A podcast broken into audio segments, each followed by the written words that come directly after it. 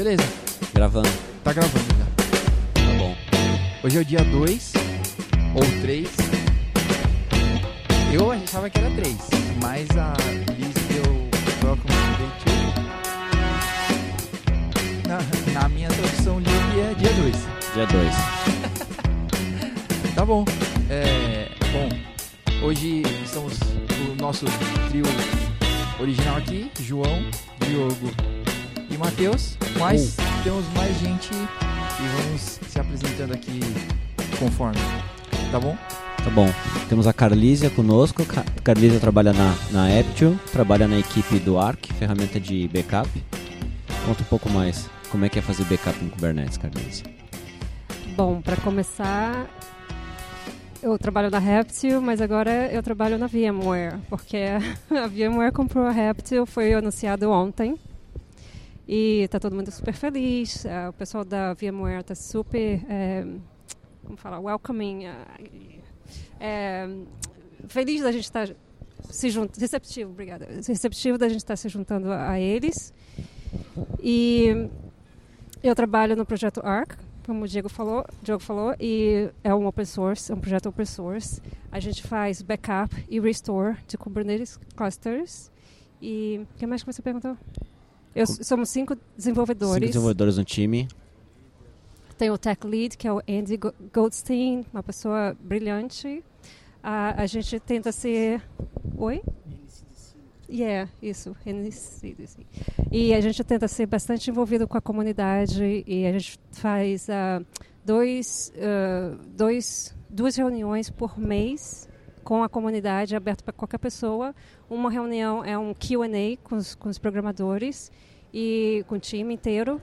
E a outra reunião é uma reunião de para conversar sobre ah, features né, ah, do que a gente está trabalhando atualmente, o que a gente está planejando para o futuro próximo e se qualquer pessoa quer ah, fazer eh, pedidos ou, ou tentar ah, ajudar a gente a entender melhor o que, que, eles, que eles precisam, a gente é muito aberto e a gente está sempre solicitando esse tipo de desenvolvimento da comunidade para a gente tentar fazer o que- uma coisa que é útil para todo mundo, em vez da gente a gente acha que é- isso é útil, né? Sim, sim. Legal. Nada melhor que feedback de, de quem está realmente utilizando para fazer a ferramenta crescer.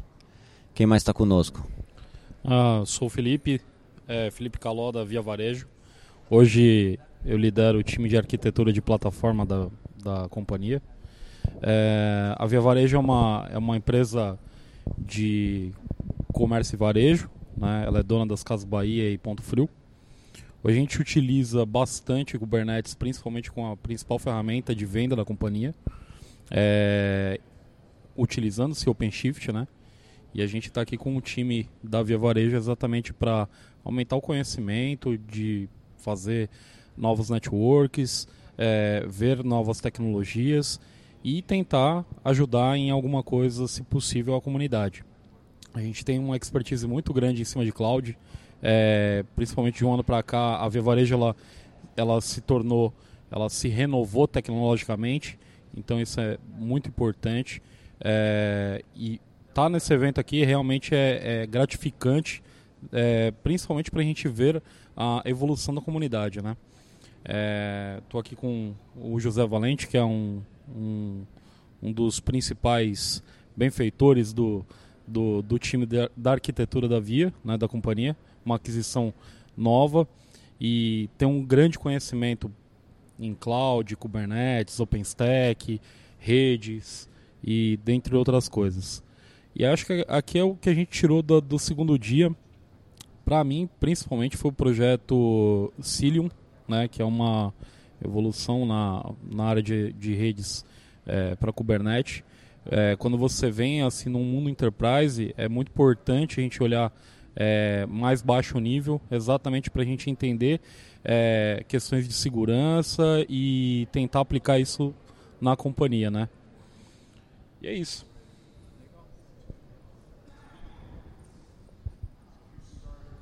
Olá, eu sou José Valente. Como o Felipe me apresentou, trabalho na Via Varejo, sou um arquiteto de cloud. Vim para a companhia a convite do Caló, agradeço pelo convite. É, vim ajudar a trabalhar alguns projetos nessa frente de cloud que o Caló está comentando, é, eu ajudo a fazer algumas entregas de projetos de SDN, Software Defined Networking, é, alguns projetos de cloud, OpenStack, a nossa cloud privada, ajudo o time a manter o nosso cluster OpenShift, né? então ajudar, ajudando a companhia a adotar Kubernetes como um todo, então é um grande desafio. Nós temos é, um mundo bem diverso do ponto de vista de aplicação. No nosso parque é, é grandemente .NET, agora muita coisa sendo portada para .NET Core.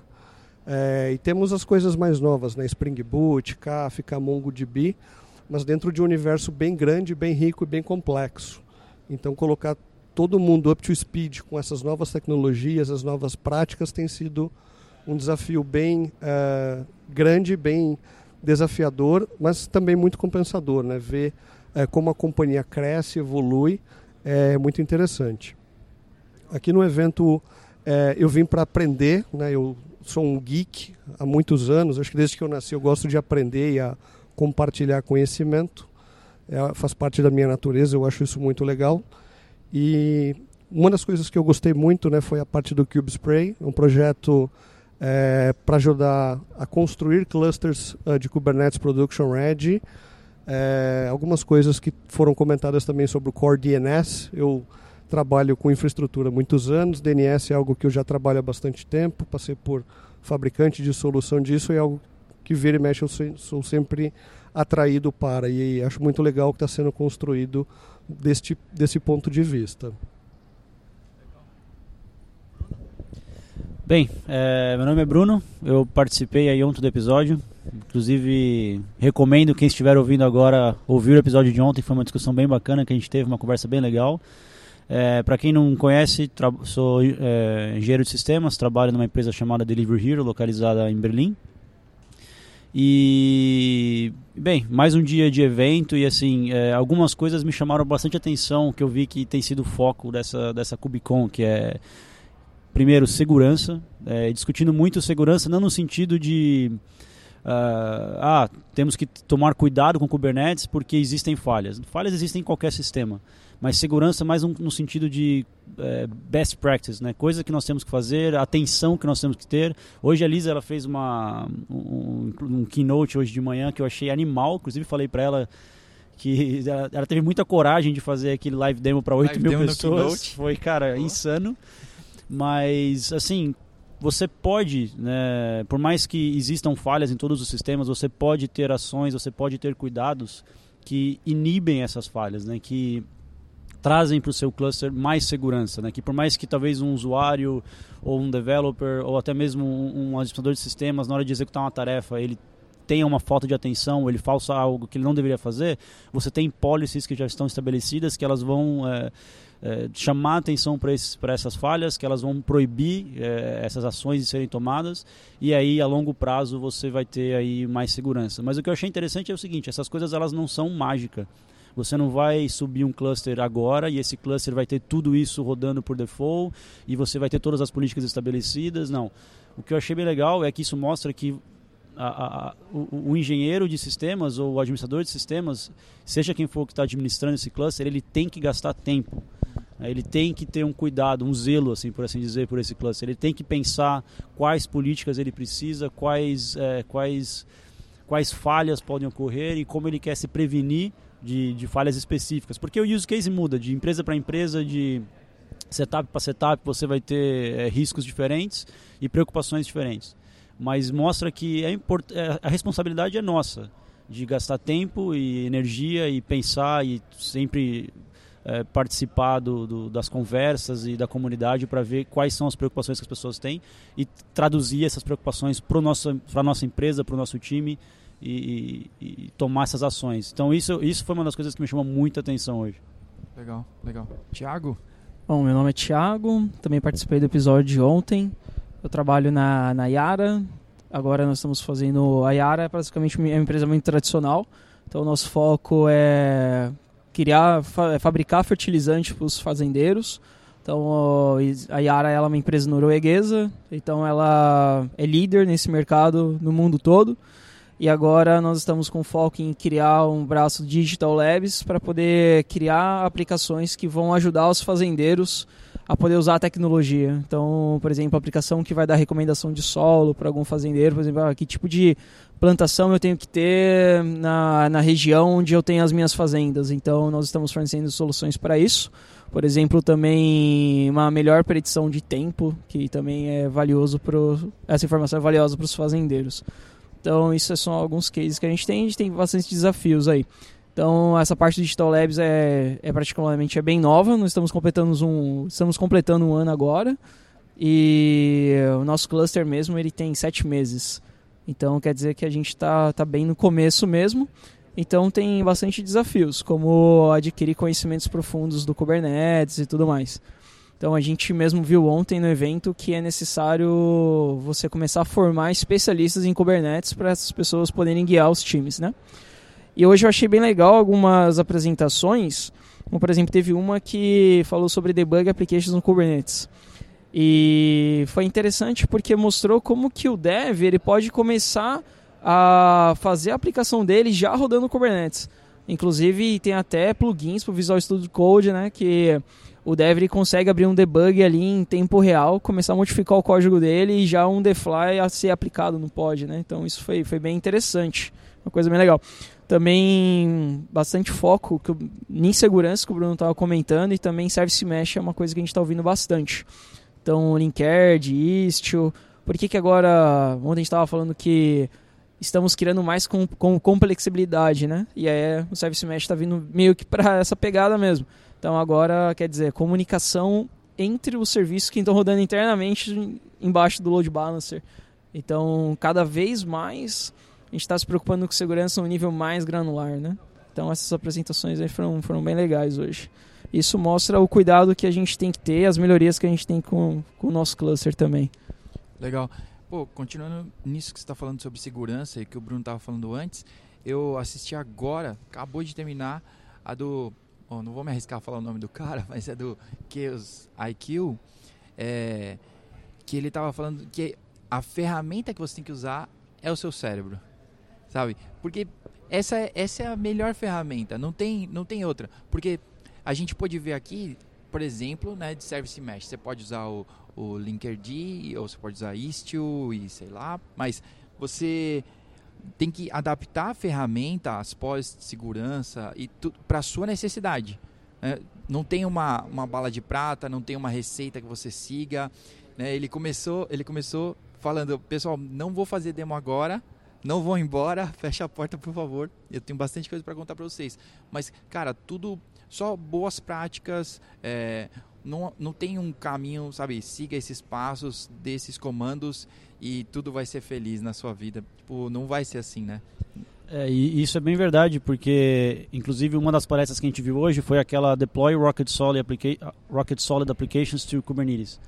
E beleza, todo mundo quer ter uma aplicação rodando rock solid, né? Todo mundo quer ter né, um ambiente estável, etc. Então, tal, qual que é a receita, igual você falou, qual que é o segredo? Cara, não tem segredo, não tem receita. O lance é o seguinte, né? Ele, ele levantou o ponto. Você tem que tomar cuidado com é, high, você tem que usar High Availability Policy, você tem que usar Affinity, você tem que usar Pod Disruption Policy e Rolling Deployment. E aí, com base nessas, nesses resources, você pensa, beleza, é, o quão indisponível eu posso ficar, quantos uhum. pods eu preciso ter rodando, quantos pods eu posso ter disponível, em quais nodes eu preciso, quantos pods eu tenho que ter por node.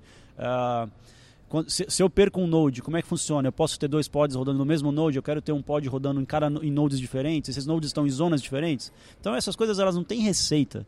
Né? Você tem que realmente pensar um pouco na sua arquitetura. Por isso você tem que talvez desenhar, você tem que entender a sua aplicação, como ela funciona. E aí o Kubernetes ele te provê os recursos para você tornar isso possível.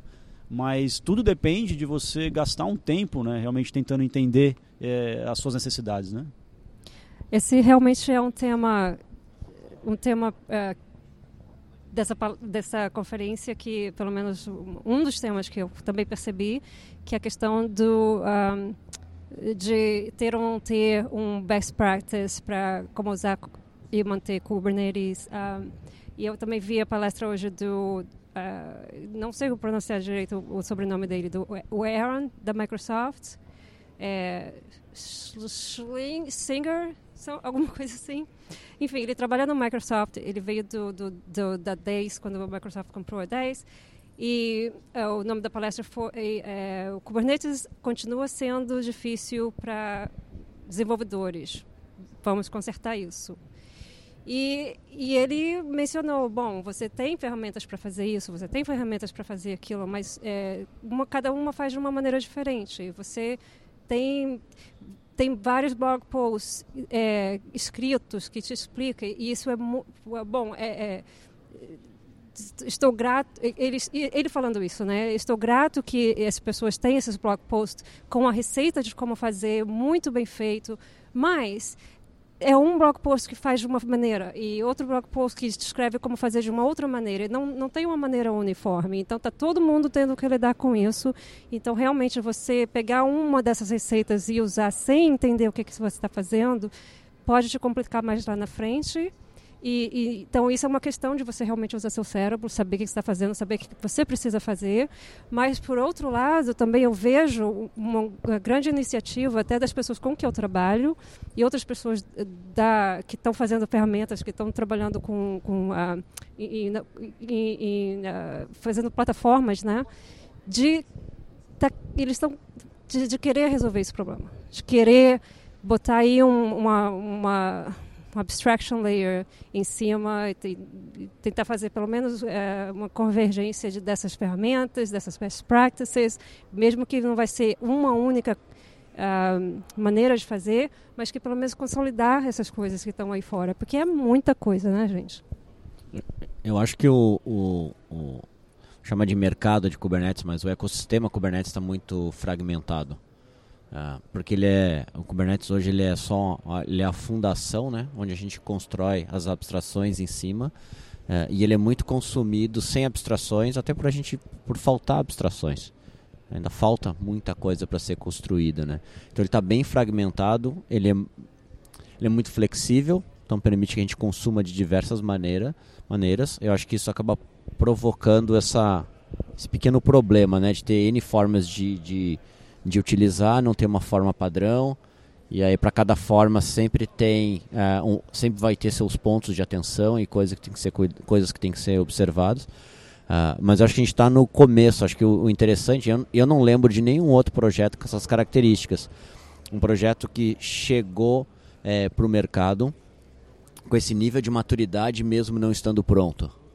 Porque se nós formos olhar, o Kubernetes ele não está pronto mas ele tem um nível de maturidade alto, um nível de estabilidade muito, muito é, a estabilidade é muito boa, né? não é uma coisa que quebre facilmente, acho que é, é, é, bem sólido, acho que os testes de cada release são, são bem extensivos, uh, então assim, é um produto, é uma tecnologia estável, mas ainda em construção, ainda nos seus primeiros anos de vida, três anos, quatro anos, quatro anos, eu nem conto 2014, é. Eu nem conto 2014 porque acho que a gente começou a botar a mão mesmo a partir de 2015, né?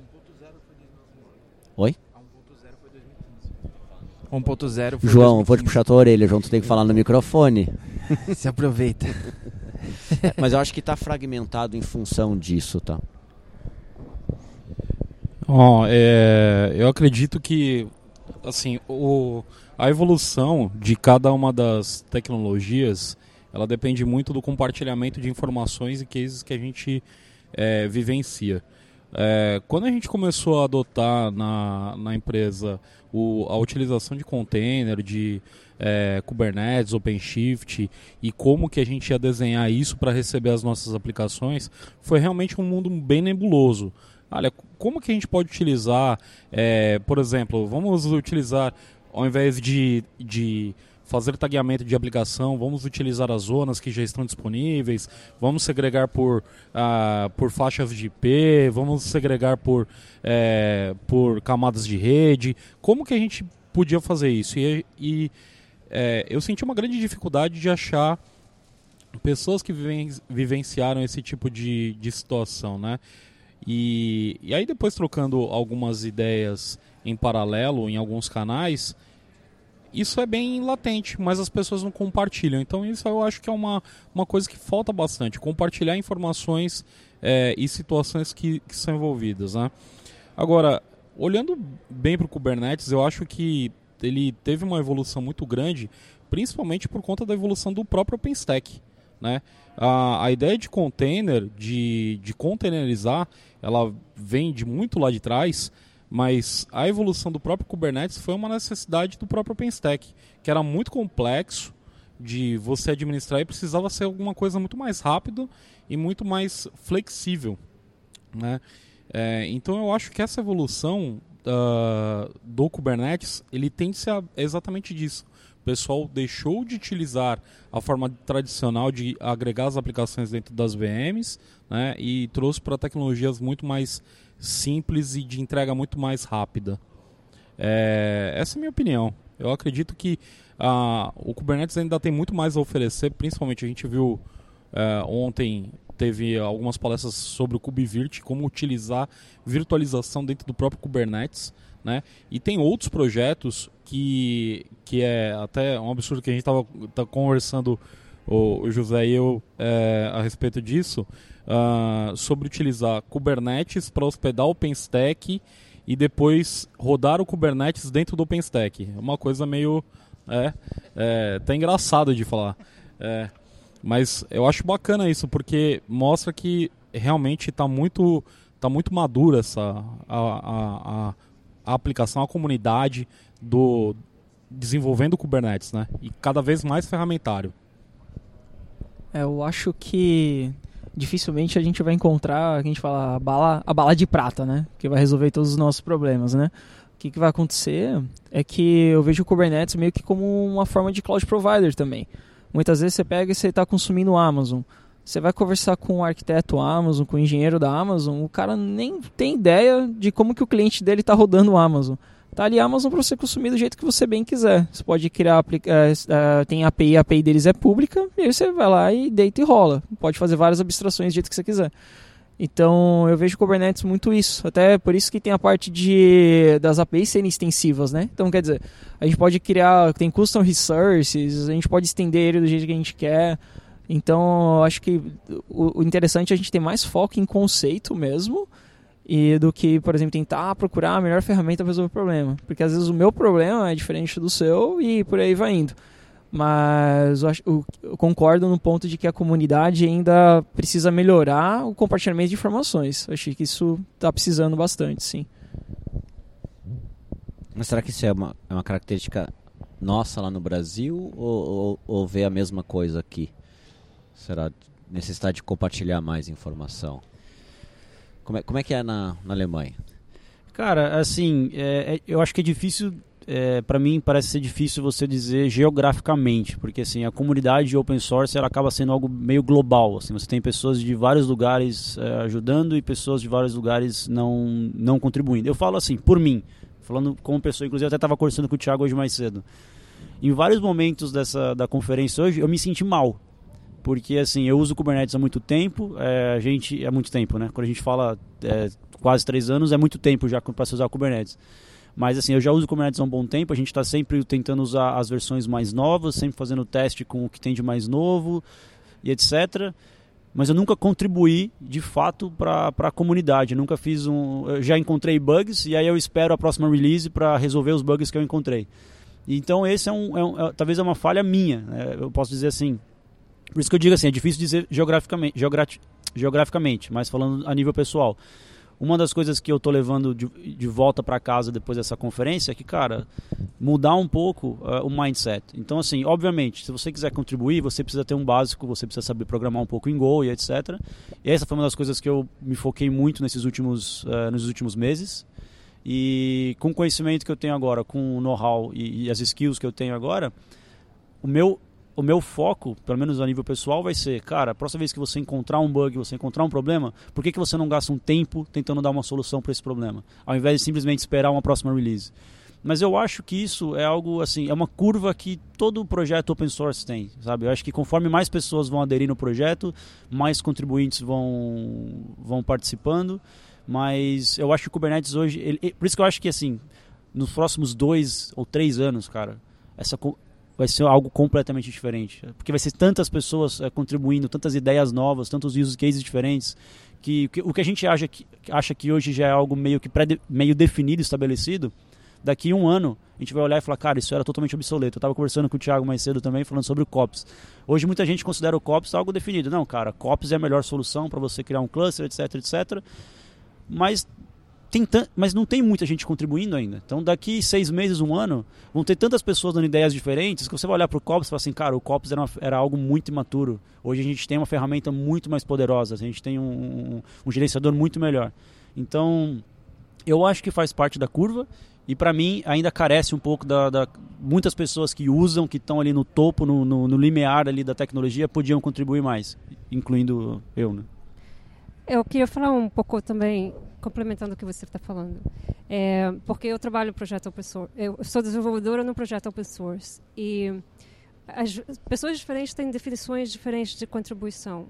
Por exemplo, para mim, se você está é, testando um, um produto, é, se você achou uma, um problema, você pode esperar a próxima release, mas você pode fazer um, bug report. Isso é uma tremenda contribuição, porque ou, ou já, de repente já existe o bug report, mas você complementa o bug report com o seu caso específico.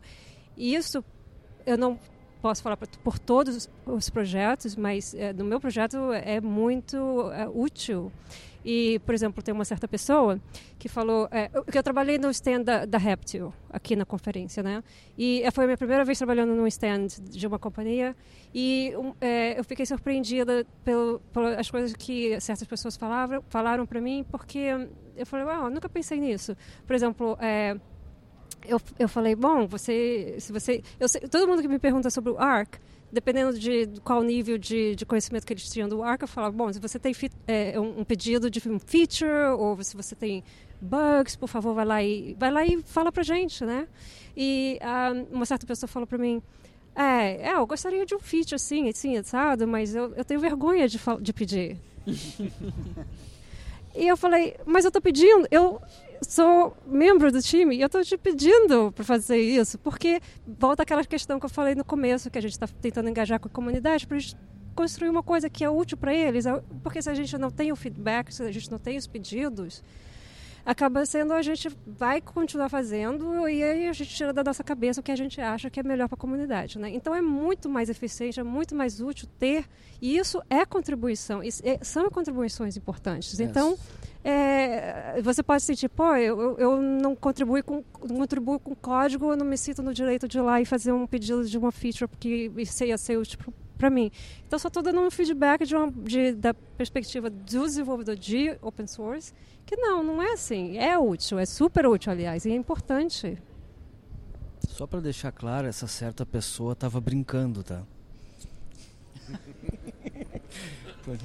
Porque essa certa pessoa está aqui do teu lado, né? Eu sou assim, é, binário. Você está falando hum. sério ou você está brincando? Mas não, você é parecia que, assim, que estava sério, eu pensei que era não, sério. Tenho, mas, mas eu acho que isso aplica. Eu tenho um senso de humor uh, que as pessoas acham que eu sou idiota, entendeu? No sentido médico da palavra. Então eu, eu tenho essa característica. É. Eu não achei idiota, é eu achei sincero. Eu achei que você estava sendo sincero e realmente estava assim, bom, não, não, não me sinto no direito de pedir. Mas eu acho que não, tem, eu, eu, acho que isso aplica. Eu acho que tem é, pessoas que sentem tem, sem dúvida. que uh, fazer não é justo. É, ou, ou, ah, eu encontrei um bug, mas como eu não contribuo com código, eu não me sinto no direito de ir lá e reclamar. É isso. Não é. Qualquer eu palestra. Acho eu acho que, embora ele, ele brincando não, eu acho que na verdade isso é algo que realmente acontece. Por isso que eu acho que é algo que me chamou a atenção, sabe? Você, você tem diversas formas que você pode contribuir.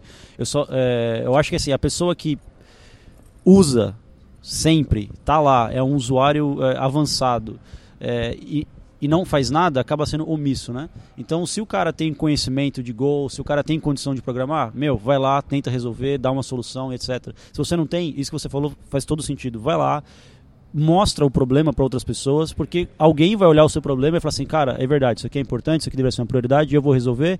E aí é um problema que outras milhares de pessoas tinham, ninguém tinha falado, e de repente você foi pelo menos a, a pessoa que levou isso a, a, público, né? Mas eu realmente acho que ele brincando ou não, eu acho que é algo que realmente acontece. Acho que muitas pessoas poderiam participar mais, até de uma forma um pouco mais. É, é, simplesmente reportando esses bugs, mas elas acabam deixando de fazer. Mas com certeza será algo bem útil. Não, e eu acho que às vezes a pessoa tem, tem vergonha de escrever lá o bug report e tudo mais, mas preguiça pode ser, eu não quis falar preguiça, né? Preguiça Quis- acho que é uma. quis te, quis te proteger, você que falou. Mas, de repente, dar um mais um, ou, tipo, co- colaborar ali, aí beleza, aí talvez ela participe mais, né? Eu acho. Eu acho que tem várias formas de, de colaboração, né? É, talvez a- escrever código seja mais glamourosa, é aquilo que chama mais atenção.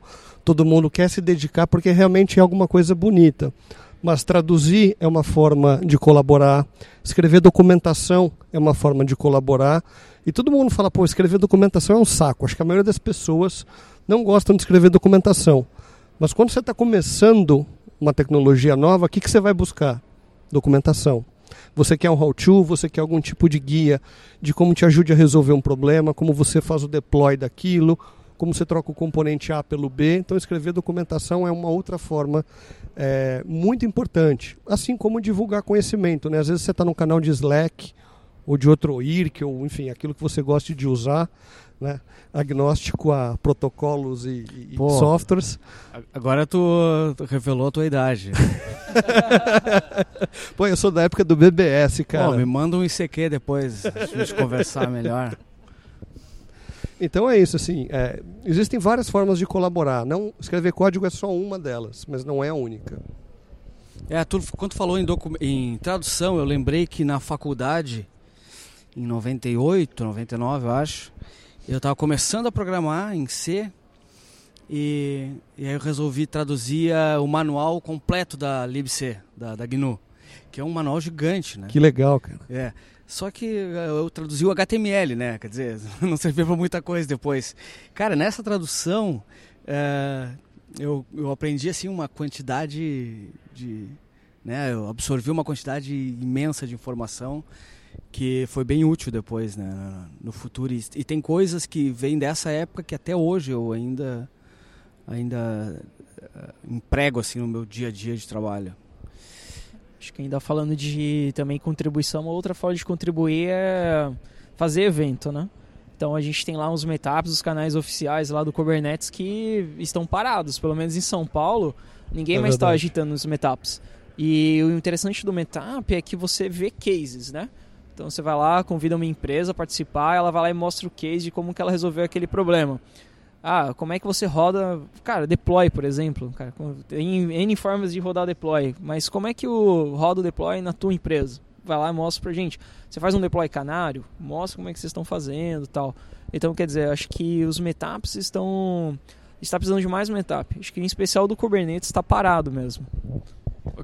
Eu só vou aproveitar para falar, o Katz deve ouvir, não agora, depois que a gente editar e publicar tudo, mas é, a gente estava falando hoje de manhã sobre isso, sobre a gente tentar fazer, é, agitar mais, tipo, virando o ano, a gente agitar essa comunidade para, pelo menos, vamos fazer BR começar a girar mesmo, né? dieta, né? Não, cara, não é que nem dieta, não. Depois ano que vem. Não, aqui, né? Uma coisa que eu não queria deixar de mencionar que aconteceu hoje aqui na conferência é o, o Diversity, Diversity Lunch. Eu participei e foi uma, um evento que foi eh, patrocinado pela Haptio e também pelo Google Cloud. E foi um evento bem ahm, eh, mão na massa. Teve uma mesa de pair programming. Eu teve cinco, tiveram cinco mesas de pair programming, por exemplo. Eu estava liderando uma. Pessoas chegavam lá, "Ah, como é que eu faço para, como é que eu começo a fazer Kubernetes, né? Então as pessoas foram ajudadas. Tiveram mesas eh, falando, ah, discutindo como eu vou fazer, se eu quero fazer Kuberne- a certifica, certificação da, do, de Kubernetes, o que, que, que tem que fazer? Teve uma mesa falando disso, teve mesa falando de é, é, ah, ah, vários assuntos diferentes. Era uma, uma, uma, um espaço enorme e isso é- foi muito legal. Foi uma oportunidade para pessoas que de repente não têm acesso, não tem, não está trabalhando com Kubernetes, não tem acesso a, a me- a mentores. E nesse tópico também eu queria falar que a Kubernetes, o, o KubeCon, como conferência, tem um, um sponsorship, um patrocínio para pessoas com que, que vem de minority background, né? Então isso é, pode ser raça ou, ou nacionalidade. Por exemplo, essa é a minha primeira KubeCon e eu tenho experiência com a GopherCon. Uh, nesse ano e o ano passado vieram várias pessoas do Brasil para a GopherCon através patro do patrocínio de, de diversidade. Então, estou deixando a dica para as pessoas que estão no Brasil, que não teriam condições de vir para cá, que não, a empresa não pagaria, e para ficar de olho quando eles abrirem a, a aplicação para patrocínio de diversidade, para aplicarem.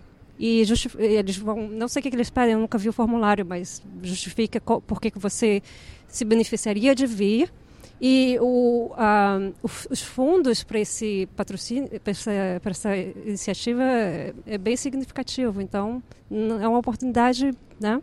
Eu acho que eles mencionam. Acho que eles mencionaram. Uma pergunta rápida. Esse patrocínio é para qualquer país? É, é, então, essa é uma, uma pergunta interessante, porque o que, que é diversidade, né? Diversidade é muito contextual, muito contextual. Então, uma pessoa negra na África não é minoria, certo? Em certos países da África, certo? Não, não, é, não seria uma minoria. Uma pessoa negra na Suíça, obviamente, é uma minoria. Então, na, baseado em raça. Estou falando certo? Estou falando certo? Sim. Ok. Então, baseado em raça, é contextual. Então, tudo, é, tudo em relação à diversidade é contextual. Então, aqui nos Estados Unidos, é, nacionalidade é uma questão de diversidade. Então, um americano aqui nos Estados Unidos não é minoria, certo? Um brasileiro nos Estados Unidos é minoria. Então, nessa base, você é minoria, você pode aplicar. Acho, acho que eles mencionaram no, no keynote de abertura, no primeiro dia, que não foi o primeiro dia, uh, dia zero. Uh, se eu não me engano, acho que o valor para esse ano foram 300 mil dólares. Uhum. Investido sei, em scholarship. Pra, foi, foi isso aí, eu é. vi. Eu vi Foi. o número, eu ah. achei, uau, das, é Bastante. muito dinheiro. Eu ah. não lembro, mas eu lembro da minha reação de, uau, é muito dinheiro. muita coisa. É, bastante. Acho que esse foi o investimento para esse ano, né? Agora falou do pair programming, me lembrou um pouco as Linux Fest, Matheus. Install Fest. Linux Install Fest. E eu acho que a gente precisa. É, isso aí tinha muito, né? Res... Tinha bastante resgata. Porque o Linux. É, que idade começou a usar Linux, Matheus? Que idade tu tinha? Ah, eu não lembro. Não. 12 anos. comecei com. É. A, gente, começou, a gente começou a usar. Anos. Começamos a usar Linux Cara, na época um... do Correctiva Linux. Sim. É, eu tinha 17 é... anos. Do Marcelo Tossatini, na época lá, que ele é. cuidava, é... também era um treinador do kernel aqui no Brasil. Linux em 96, 98. Uh, e ele tinha um grau de complexidade alta para se usar, para se começar. Imagina, internet surgindo, né? Até acesso à documentação, ah, tudo. De... Era muito difícil. E nós tínhamos na época as Linux Install Fast. As pessoas levavam o seu computador embaixo do braço Uhum. E desktop, lá tinha né? outras pessoas para ajudar a instalar Linux no desktop e o pessoal começar a utilizar. Eu acho que a gente precisa resgatar esse conceito lá e criar as, as Kubernetes Install Fast. O Diogo, ideia, no... teve, teve esse mesmo caso com o Docker também. Ah, em 2016 teve um programa que era chamado de Mentores. Da, da própria Docker mesmo. A Docker financiava inclusive os meetups. E eu até me, me candidatei a ser um dos mentores em 2016. E como que era? Era bem, tipo, ensinar a galera os primeiros passos com Docker e tal. Então... Oi? Não era embaixador o nome do... Programa? Não, era mentores mesmo. Era programa de mentores. E... E a ideia era... Inclusive teve até ferramentas, a galera fez o Play with Docker, surgiu dessa ideia do movimento dos mentores mesmo. Então, quer dizer, ensinar a galera tipo os primeiros passos de como instalar um Kubernetes, como colocar para rodar, ensinar a rodar um Minikube na máquina, alguma coisa assim, é interessante. No que terminar aqui, nós já vamos marcar para janeiro a primeira. Nós temos até o local onde fazer isso. Vou avisar a Laís. Laís, que está escutando o podcast. E, e o, uh, o Cloud Native uh, Computing Foundation, né, o CNCF, ele tem o, no meetup.com, tem, ele tem uma organização e ele você preenche um formulário. É um lugar na internet que eu não estou lembrando onde. Tem um formulário que se você preencher, você tem um, se você tem um Mirápolis, né, na sua, onde você vive, você preenche esse formulário. Você tem que no nome do Mirápolis, no, do, do, nos tags do Mirápolis tem que ter lá os Kubernetes, os CNP, Você coloca uma tag e ele que o seu associa. Mirápolis é relacionado a, a, a Cloud Native. Yeah. E eles te dão um pouquinho de recurso, swag para o seu Meetup. E gente- isso é uma coisa. Outra coisa é que se você está tá organizando o Meetup ou fazendo certas outras coisas, você pode ser um ambassador. Né? Então, muita gente não sabe disso. Muita gente está organizando o Meetup e está... E, e, Pode ganhar um prêmio, né? Na próxima e pode ganhar um prêmio, tá vendo? Isso. Nós temos um grupo Meetup, eu acho que ele é mais focado em OpenShift, que nós criamos há muito tempo atrás, acho que ainda pré-Kubernetes. E hoje, e, é, e, é, e hoje esse grupo está no meetup.com, ele está associado à CNCF. É, se você, se o seu Meetup é o, o tópico do seu Meetup é a respeito de qualquer projeto do, do, do Cloud Native uh, Computing uh, Foundation, você você pode ser parte desse grupo. A Docker Inc. ela fez algo parecido mesmo. Ela dava os swags tal, até às vezes ajudava no lanche mesmo, tal, pra, pra, pra galera. Então é uma iniciativa bem, bem legal isso. Bom, vou fazer um plug então. Se você faz contribuição para os projetos da Reptil, inclusive o ARC, claro, você ganha swag. Tadá! Oh, aí sim, hein? meias. Tô sem meias limpas. A Tô sem meias limpas. Diogo, count, count me in, eu quero participar, vamos, vamos levar isso adiante sim. Aliás, fica o meu Vamos apelo para as empresas, que, que agora a moda é fazer meias, né? É A verdade. gente precisa, pessoal, a gente precisa de cuecas também, tá? Porque a gente vem lá do outro lado do mundo e é difícil lavar roupa aqui, entendeu? O Reactive Ops estava dando calça. Olha aí, ó. Matheus, suas pérolas. Não precisa nem trazer mala da próxima vez. Olha, só para o, o Diversity Lunch hoje tinha meias do Kubernetes. Eu saí de lá com meia do Kubernetes, tá vendo? Perdi. É essa aí, olha que Ah, bonitinha olha que ela lá. é. É linda. Vai, Tira uma foto, Diogo, pra gente colocar lá no, no post, pro pessoal ficar com inveja. Ficar com inveja. Cara, eu peguei hoje. É... Eu comprei essa meia, não. Nossa, 8 dólares eu paguei. Cara, eu, Barbaridade. eu, eu- eu fiz as contas, eu fiz as contas na hora que eu voltei pro hotel hoje, deu 15 camisetas só hoje. Mais as que eu ganhei ontem, cara. Acho que assim, quem tiver pensando em comprar roupa, guarda o dinheiro e vem pra Cubicon. Que você o dinheiro que você ia gastar com roupa, você pega aqui na, na- nos stands, cara, porque É, só não hoje não, foram não 15. precisa passar em outlet quando vem Precisa pra de cá. Mas só, só tocando também no assunto, a, a, a companhia lá ela forneceu espaço pro, pro ABC Dev é, que teve nesse ano. E isso é uma, uma boa. Se precisar de espaço também, a, a, a Via Varejo ela, ela, ela é adepta a estes eventos. É, principalmente se for para a comunidade, se for para representar alguma coisa para a comunidade. Legal, legal. De bola. Beleza. Quem sabe a gente faz uma passada, todo mundo. Meia, é, meio minuto dizendo qual foi a apresentação matadora de hoje? Pode ser? Eu só assisti a, a- uma palestra hoje. Eu trabalhei na, no stand da Reptil, então eu só vi essa uma palestra do Aaron que eu mencionei mais cedo, que era a respeito de eh, Kubernetes não está pronto para desenvolvedores, mas vamos consertar isso. Eu achei super legal. Ele mencionou várias ferramentas interessantes e recomendo, mas foi a única que eu vi. Cara, eu vi algumas palestras, mas ah, a que eu mais gostei até agora foi a da Liz, é, da questão de segurança, que realmente fez, me fez pensar como, como engenheiro de sistemas, né, na minha responsabilidade nas best practices que eu tenho que ter. E ainda recomendo para quem está ouvindo o podcast, é, os keynotes estão no YouTube. né, então a, a, a- palestra da Liz hoje está online. Então se você não, não está aqui hoje presente, vai no YouTube, procura lá o keynote de hoje e vê a palestra dela que foi muito legal. O tema da palestra dela é Save Yourselves. Foi realmente bem impressionante. Também gostei. Uma outra palestra que eu achei que foi até você comentou, Bruno, foi a Deploying Solid, é, Rock Solid Applications with Kubernetes, também que eu achei sensacional, que deixou bem claro, né, o que o papel da gente conseguir chegar nesse é, goal aí de ter as aplicações funcionando de forma resiliente é um essa role ela é uma role meio que distribuída, né, meio compartilhada entre pessoal de infraestrutura e os desenvolvedores também. Então eu achei uma aplicação, eu achei uma palestra bem interessante.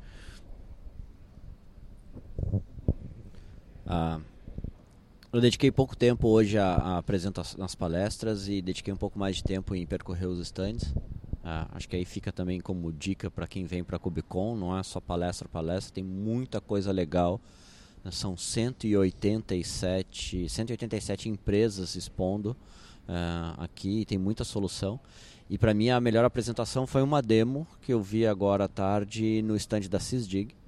Uh, sobre misturando monitoramento com segurança, com uma série de, de e o nível de granularidade das informações é, é assustador, assim. É, então, ah, e aí eu, eu também, então assim, para mim foi, achei bem interessante ver isso. Acho é, que, achei demais aquela é, apresentação deles. Acho foi que, acho que ali mata qualquer qualquer argumento de compliance, de conformidade que empresa mais, mais tradicional possa ter contra a, contra a adoção de Kubernetes e achar que não, porque não tem segurança de nada, não consigo ver o que está acontecendo. Tem solução para isso. Estou falando da Sysdig que foi que eu vi a demo, mas eu sei que existem outras. Acho que a, a Aptio também está trabalhando numa solução é, para isso e, e, muitas outras surgirão. É, então essa foi bem interessante assim, tá? Ah, Sem contar que além de outras soluções você pode ganhar meias também, né? Sim. É, desde o dia zero, né, no OpenShift Commons Gathering a, até o dia de hoje, é, eu acho que eu tentei balancear um pouco entre palestras, os, a visita aos estandes e tem é, empresas fantásticas, empresas que eu nunca tinha ouvido falar, trabalhando. Uma delas, ela foca em entregar um cluster de OpenShift para Big Data, né, e algumas aplicações é, de missão crítica relacionadas a altíssima performance. É um mundo bem diverso, é, do que estava nos estantes, nas apresentações também, né? Mas algumas coisas que me chamaram muito a atenção, uma comunidade vibrante, né? a adoção, as pessoas trocando ideias, conversando. Eu e o Felipe, a gente estava numa, numa sessão que não tinha começado ainda, e a gente começou a conversar com um americano chamado Ian. Ele é de uma empresa de, de do setor financeiro aqui no Brasil, da Robin Systems é, é a solução que, a gente, que eu estava comentando há pouco. Obrigado, Felipe. E a gente encontrou o Ian nessa sessão. É, reencontrou ele na verdade porque a gente uma hora pegou o lanche né estava almoçando sentado no chão conversamos um pouco com ele e o reencontramos nessa sessão e a gente começou a dar sequência na nossa conversa do que a gente estava fazendo com Kubernetes, Kubespray e a nossa conversa ali sei lá, 5, 10 minutos, começou a trazer umas 4, 5 pessoas e a gente começou a tocar em alguns assuntos que elas falaram: eu também tenho esses problemas, eu também quero resolver isso. Me explica como é que você está resolvendo esse problema, porque eu também tenho. Então foi uma coisa assim rápida, mas eu achei sensacional essa troca de ideias entre todo mundo. Né? Foi um pouquinho do que a gente falou também no podcast hoje. Eu achei fantástico. E gostei muito, como alguns falaram aqui também, da apresentação da Liz no Keynote, fazer um, uma demo live matou a pau, assim, sensacional. Uh, mas também gostei muito do que a, eu esqueci o nome dela, a pessoa da Airbnb falou, né? É, Kubernetes é uma coisa super legal, mas se você não souber usar, é, você começa a ter muito uh, código repetido de boilerplate. Então, coisas bem simples até para resolver, eles buscaram resolver. É, uma coisa que eu acho sempre sensacional, que eles adotam lá, é o desenvolvedor precisa ter acesso é, o, o o handle dela no Twitter é Melanie Cebula. É, muito, muito bacana a apresentação dela, né? Que eu sempre sou a favor, o desenvolvedor precisa ter acesso ao cluster do Kubernetes, claro, de uma forma controlada, com responsabilidade, mas ele precisa ter. E aí foi colocado alguns desafios, como também falamos aqui no podcast, quer dizer, Kubernetes ainda não é algo para desenvolvedores, ele abstrai muita coisa, mas a gente ainda tem muito a melhorar nesse sentido. Legal. Para mim, a, a, palestra importante do dia foi realmente o Cilium. Eu achei é, realmente algo, algo disruptivo, é, principalmente numa, numa estrutura de microserviços, né? Você poder colocar policies e não ter que aderir a, a um serviço pago de SDN é algo realmente muito fantástico. É, e ver a evolução desse tipo de projeto é magnífico. Eu acho que uh, essa palestra para mim foi, foi realmente um destaque. Eu assisti também ao keynotes da, da Liz e achei realmente fantástico também. Legal. Quer... É, hoje eu assisti. Pode terminar, pode terminar. Hoje, para mim, a palestra que matou foi a do Cube Spray. Uh, tiveram dois contribuidores uh, do projeto aqui e eles mostraram para onde o projeto está indo. E no final eu fiz uma pergunta para eles se eles viam que o Cube Spray se tornaria um, se tornaria um, um, um instalador padrão e de fato isso é algo que está tá, na, tá no radar deles. Né? Então é bem possível que esse projeto se torne oficialmente um, um instalador padrão. A gente já está olhando para ele já há um, algum tempo, já fizemos algumas contribuições e tal. E aí no final uh, ele perguntou ah, quem contribuiu aqui, eu levantei a mão, eles, ah, so, sobe todo, todo mundo, subiu uma galera no palco, né? Legal. Então quem quiser lá dar um, dá um like lá no meu tweet onde eu apareço no palco. ah, é arroba Mateus Carúcio. Mateus sem H e Carúcio com dois Cs no final. Nós vamos tá? colocar essa foto, esse tweet. Vamos, vamos entrar no Trending Topics. Foi muito aqui, legal, tá? a gente estava lá, a gente você participou. lá? Sim, ah, foi muito legal, parabéns. Beleza. Bom, vamos terminando por aqui. A gente vai ser expulso daqui de novo pela segunda vez. É, Amanhã a gente vem aqui de novo para ser expulso novamente. Beleza? É, vambora antes que eles construam um muro. Valeu, pessoal. Falou. Obrigado a todos. Valeu.